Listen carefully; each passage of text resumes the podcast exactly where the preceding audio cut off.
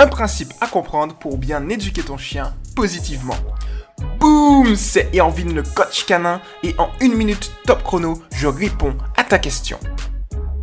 Si tu as actuellement des problèmes pour éduquer ton chien, hmm, est-ce que tu t'es déjà demandé si ça ne venait pas plutôt d'une mauvaise compréhension de la psychologie de ton chien?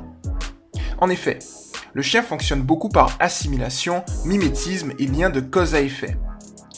Un chien recherche deux choses dans sa vie, des récompenses et ton attention, en sachant que ton attention est une récompense pour lui. Si tu ignores ton chien lorsqu'il adopte le mauvais comportement, mais que tu le félicites lorsqu'il adopte le bon comportement, il va vite comprendre de quoi il en retourne.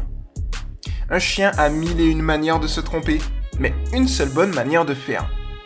Il suffit juste de lui montrer. C'était Irvine le coach canin, et à la prochaine. Ciao